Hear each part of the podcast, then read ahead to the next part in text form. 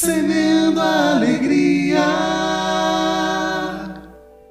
O amor é mais intenso ao lado dos solitários. Muitas vezes não valorizamos o amor que recebemos. Não somos gratos ao sorriso, ao amparo, aos favores que recebemos de quem nos ama. Diferente daqueles que raramente são consolados por quem de fato com eles se preocupam. Um simples gesto de amor cativa, conquista e transforma. Assim é a nossa relação com Jesus.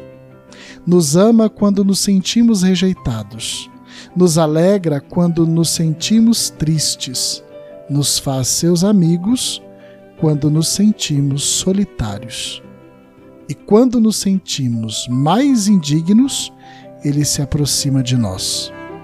O nosso pecado não corrompe e nem muda a essência de Deus mas a Sua presença em nós transforma toda desgraça em graça.